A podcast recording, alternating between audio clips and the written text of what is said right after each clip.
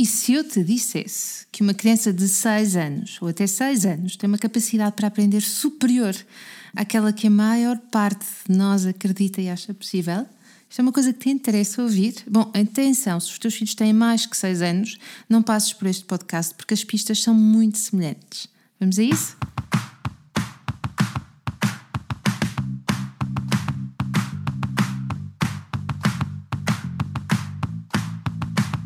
Olá, eu sou a Magda Gomes Dias e este é o podcast do Mamos de Boss.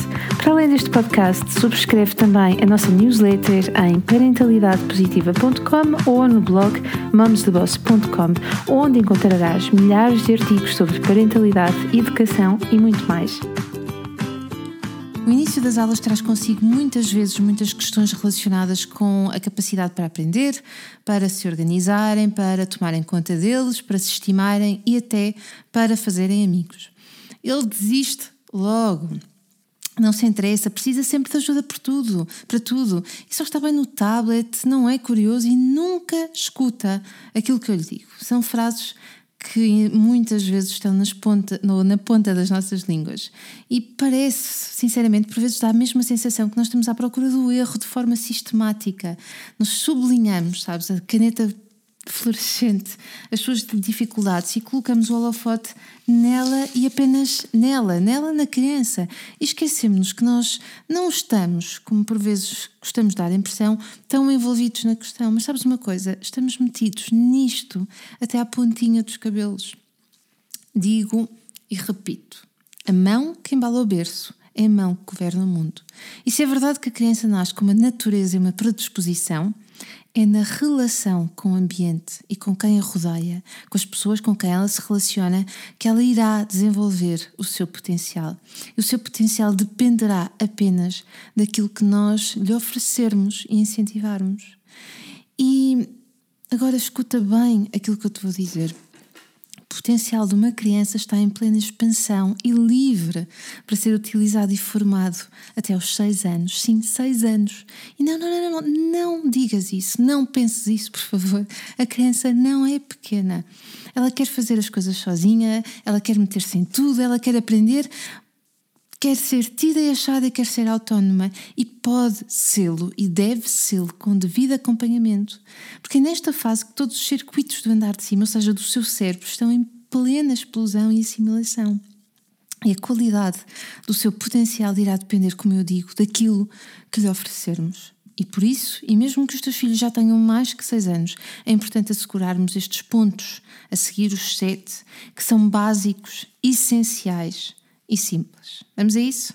Ponto número um: respeitar a natureza da criança, deixá-la ser, porque é só quando nós nos sentimos aceites é que conseguimos então transformar-nos. E com a criança é exatamente a mesma coisa.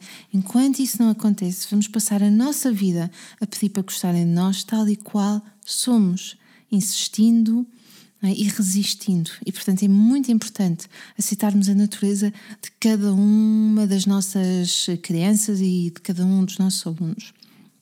Ponto número dois. Para trabalharmos todo este potencial, nós precisamos de escutar, escutar, escutar. E escutar para quê? Para que a criança se sinta tida e achada. E para conhecermos também melhor a forma como ela pensa e podermos adequar a nossa resposta a essa pessoa pequenina ou esse adolescente. E a forma e aquilo que nós dizemos conta, e tu sabes bem disso. Portanto, escuta até ao fim, até à última nota, como dizia uma amiga minha. Corrige é verdade, corrigir, porque o erro é a melhor forma de aprender. Corrige sem ser punitivo, nem uh, por nem necessariamente teres necessidade de, colocar uma cara de má, mas corrige. A palavra mal dita, a frase mal construída, a t-shirt mal dobrada ou a palavra mais agressiva que disse ao irmão, por exemplo mostra como é que se faz, pede para repetir, porque é na repetição e também na reparação. Eu falo sobre este, esta questão da reparação no meu livro dos irmãos, que está o ganho. Ponto número 4. Cria um ambiente de paz em casa. Anda devagar. Eu não me canso de batalhar neste ponto. Fala mais baixo, dá-lhes mais espaço. E ainda em casa, o ponto número 5 peço-te para criar áreas mais arejadas. Quanto mais organizadas estiverem as coisas em nossa casa, melhor. Se calhar algumas de nós estamos a ouvir as nossas mães falarem, e sim, elas tinham razão. Os jogos devem estar todos no mesmo sítio, os livros estão guardados, as canetas funcionam, estão nos devidos estojos, sabes, e por aí fora. Organização física cria organização mental. Hum? É? E portanto é isto que nós queremos também. Dá-lhes autonomia. Querem prender o cabelo? Calçar o sapato sozinhos? Comerem sozinhos? Deixa, mas ensina como é que se faz. Não é só deixar, é ensinar como se faz. E a criança quer, acima de tudo, aprender. Portanto, insiste, ensina, corrige, deixa-os fazer o que já podem e aquilo que eles querem fazer. E sim, eles são pequenos, mas são capazes. Já reparaste quando uma criança muda para um novo país com os pais, aprende mais depressa a língua que os adultos? Já reparaste que, na maior parte dos casos, tem uma capacidade de adaptação, sobretudo se a transição for bem feita e acompanhada, até superior à dos pais? É que o sistema deles está preparado para isso. É só colocar o que é necessário e depois apoiar. E finalmente, ponto número 7, não os infantilizes. Caramba, o que é que eu fui dizer? A criança tem que ter tempo para brincar, tem tempo, tempo para não fazer nada. Sim, eu estou completamente de acordo com isso, que tem que ter tempo para brincar e de ser uh, alimentada com aquilo que a estimula. Aprender para uma criança é algo que ela faz naturalmente e sem esforço. E sei que aos 4 anos já podem andar de bicicleta sem rodinhas, sei que já sabem dar o laço nos sapatos, já podem falar várias línguas, também já sabem fazer a cama, enfim, a partir destas idades têm um potencial gigantesco, já podem participar nas tarefas domésticas, tomar banho sozinhos e eu não estou aqui a fazer a apologia de fazerem montes de coisas e serem competitivos, muito pelo contrário.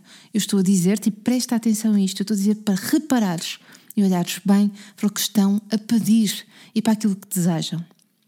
Na medida do possível, seria mesmo muito interessante darmos aos nossos filhos o adubo que eles desejam e precisam, com paciência, muita paciência, é verdade, e com serenidade, ensinando, conversando e ativando aquele cérebrozinho que só pede uma coisa para aprender de forma afetuosa e carinhosa. E neste início de ano letivo, é isso que eu desejo que em casa e na escola nós possamos fazer.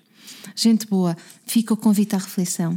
E se gostaste deste podcast, vá, deixa aí os teus comentários, partilha e subscreve. Vemo-nos na próxima semana.